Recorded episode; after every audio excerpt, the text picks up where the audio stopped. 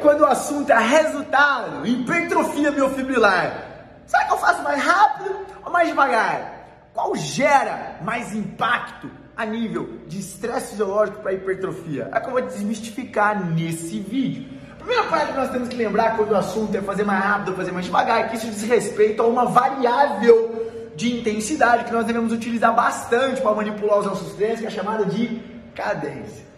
E se você já viu alguns vídeos meus aqui no Instagram, no YouTube, eu não sei onde você está vendo isso aqui, já deve ter entendido o que é essa jossa. Então vamos pular essa etapa. Adonis, eu não vi ainda. Caça aqui para você não perder mais o seu tempo montando o treino, não gerando os resultados dos alunos. Você precisa saber o que é cadência e como manipular ela. Uma vez que eu já entendi que você já sabe essa jossa aqui, eu vou precisar fazer uma parada aqui com você. Para eu responder mais rápido mais devagar, qual gera mais resultado, eu preciso te lembrar aqui. Primeiro ponto, para gerar resultado, quando eu falo em resultados, eu estou falando em adaptações fisiológicas. O que é adaptação fisiológica? Mudança.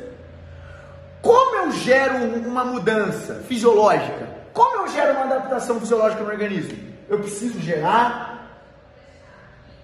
um estresse fisiológico no meu organismo.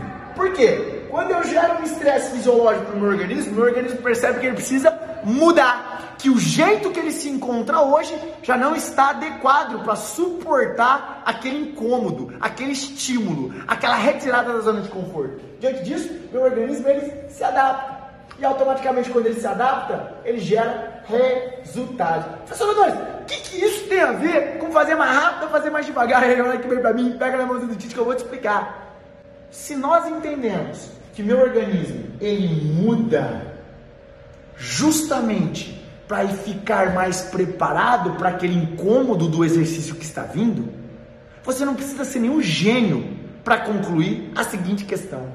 Se meu organismo ele vive mudando para sempre continuar em zona de conforto perante as adversidades, perante o estresse fisiológico, perante o estímulo de treino, a questão é: se eu continuar com o mesmo estímulo será que eu vou crescer? Hey, se eu continuar com o mesmo estresse fisiológico do meu treino, se eu continuar com o mesmo estímulo de treino, rápido ou devagar, independentemente de qual seja, será mesmo que eu vou continuar gerando resultado sempre? Ou eu vou extrair o melhor de respostas adaptativas do meu organismo? E aí nós entendemos, quando olhamos para a fisiologia, e aí, quando você conhece a fisiologia, você se liberta Olhando para a fisiologia, você entende que não. Se você continuar dando o mesmo estímulo, o mesmo estresse fisiológico, você não vai mais gerar resultado. Diante disso, a questão é, professorador, qual é o mais benéfico para resultados de hipertrofia? Fazer as repetições mais rápidas ou as repetições mais devagar? vai ser mais benéfico para você fazer aquilo que o teu organismo, o organismo do seu aluno não está habituado. What?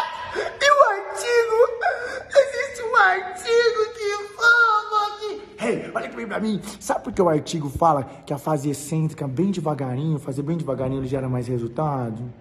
É porque as pessoas que foram colocadas para fazer o artigo, eles treinam comumente, geralmente eles treinam mais rápido.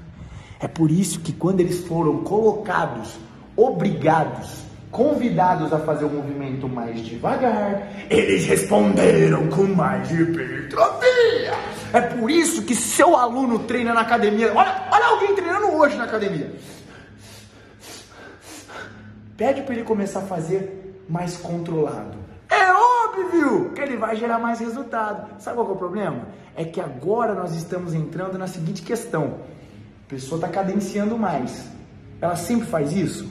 Sabe o que vai gerar resultado de hipertrofia para ela? Gerar um estresse fisiológico diferente ou que ela não está acostumada para gerar uma resposta adaptativa e aumentar os resultados. Ou seja, a pessoa treina mais devagar, geralmente, coloca ela para fazer mais rápido. Ah, com alta sobrecarga? Claro que não. pede para ela fazer com alta sobrecarga e depois coloca ela para fazer um movimento com menos peso, ou com peso corporal, ou com algum outro tipo de variável para fazer ela mais rápido. Para quê? Para começar a estimular outras tipagens de fibra e para gerar um estresse fisiológico diferente do que ela está habituada. Agora a questão que você vai voltar é: mas quando eu faço mais devagar, quando eu faço mais devagar, mais tensão e automaticamente as proteínas intrasarcomerais, como a titina, linha Z, banda M, elas começam a desossar mais minha fibra, elas causam mais microlesão. Olha que bem para mim. Está comprovado também que alta velocidade de execução também gera esse estímulo nessas determinadas microproteínas dentro do sarcoma. E aí nós chegamos na seguinte conclusão: olha que bem para mim. Rápido ou devagar?